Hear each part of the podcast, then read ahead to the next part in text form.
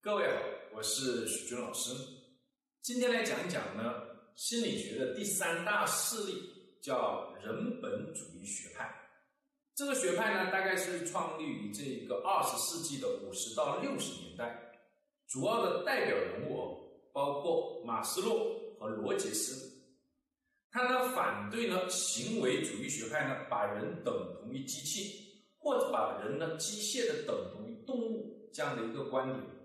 也反对呢，精神分析学派里面呢，专门研究这种病态心理的人，或者说是呢，认为哦，我们绝大多数的人的心理问题来自于本能或者性这样的观点。他认为呢，我们人存在这个世界上之所以能不断的发展，根本的原因在于自我实现的一个需要。那什么叫自我实现呢？徐老师呢，在后面呢，再来呢，跟大家介绍。先来讲讲呢，马斯洛。马斯洛呢，刚开始是学习法律的，后来阴差阳错才开始呢学习呢心理学。他最重要的一个观点呢，叫需要的层次理论。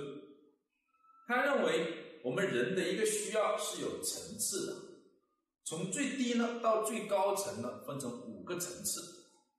最低的层次呢，叫生理需要。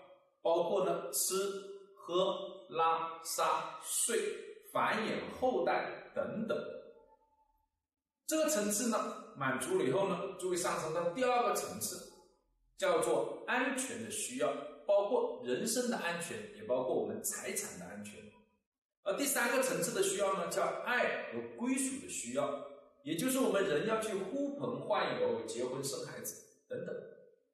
而第四个层次呢，则是尊重的需要，包括呢自己对自己的尊重，以及他人尊重自己。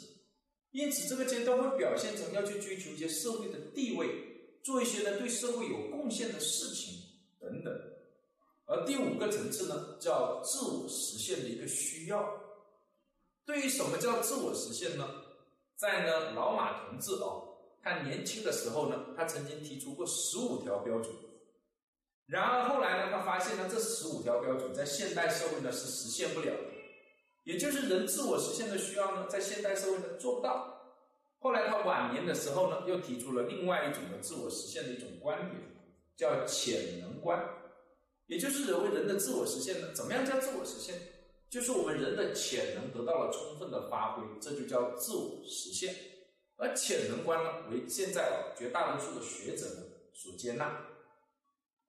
马斯洛的第二个观点呢，则认为呢，需要的层次之间，只有当低层的满足了，才会出现高层次的需要，也就是呢，只有呢，生理需要满足了，才会出现呢，安全的需要。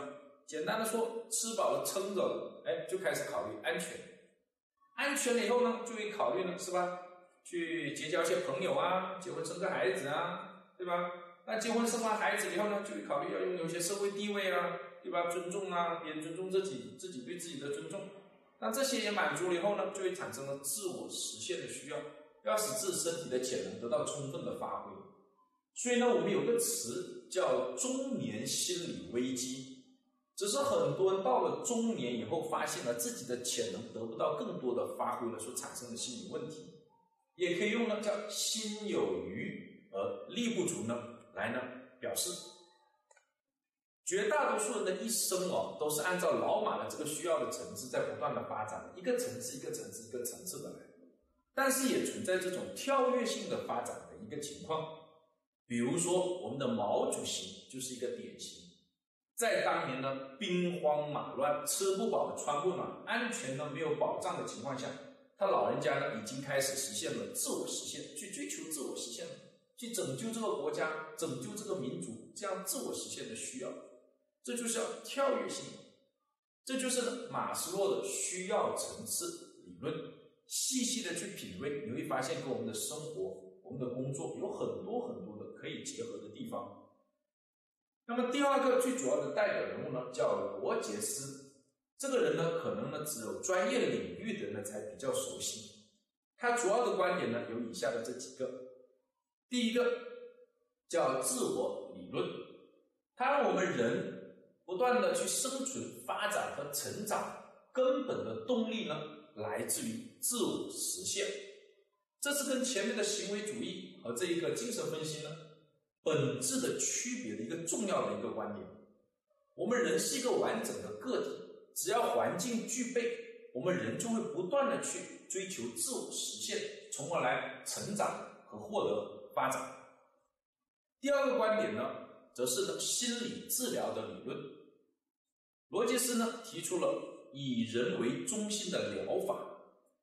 他认为人脑是有自我实现的这样的一个需要的，因此只要呢具备呢一个良好的一个环境或者说氛围，这个人就会倾其所有，尽他的所能去呢自我的理解跟自我的指导，从而呢从呢心理呢不健康的状态恢复到心理健康的状态。因此，作为来我们这些心理咨询师而言，对待来访者最关键的是要给予一个。良好的心理的一个环境和心理的氛围，这是一个非常非常重要，指导着我们现代大量的这些心理咨询师、心理医生的一个观点。他的整个治疗的思路呢，叫做助人自助，帮助来访者自己解决自己的心理问题。罗杰斯的第三个重要的观点，则是在我们的教育领域，他认为所有的学生都是有学习的潜能的。而作为老师而言呢，更多的是要帮助孩子去发现跟创造出他的这些学习的潜能，而不是教会他知识。我们只要能够给孩子提供足够多的一个环境，足够的一些资料信息，哎，足够的鼓励，那么这些孩子就会自己去学习这些知识，自己通过学习来成长和发展。这样一种以人以学生为本的一种教育观，影响了我们现代的教育的很多很多的方面。所以，老师教育孩子，不是教会他知识，而是教会他如何去学习。哎，只要教会了他如何学习，他自然而然会去学习各种各样的，包括这种书本的知识在内的所有的东西。这是他对我们人类一个巨大的一个贡献。以上呢，就是我们讲的罗杰斯的观点。那么整个人本主义发展到现在呢，它还是有一些小小的问题的，因为人本主义单单什么叫以人为本，很多人很难理解，很难理解这种观点，因为以人为本呢，那么还需要这么多的方法去控制人的行为，人的心理呢干什么呢？但是呢，它从呢我们众多的一个学派来说，它却是现在哦研究的领域越来越广泛，研究的越来越深入的一个心理学的流派。因为人要相信自己体内的一个力量，这个呢非常非常的重要。人能不能呢去改变自己的一个重要内容，是自己能不能够接纳跟相信自己。这一点是我们现在来说很多的心理疾病能够走出来一个很关键、很重要的一个因素。好，讲到这里呢，人本主义的这些流派的主要的观点跟内容呢就讲完了。谢谢大家。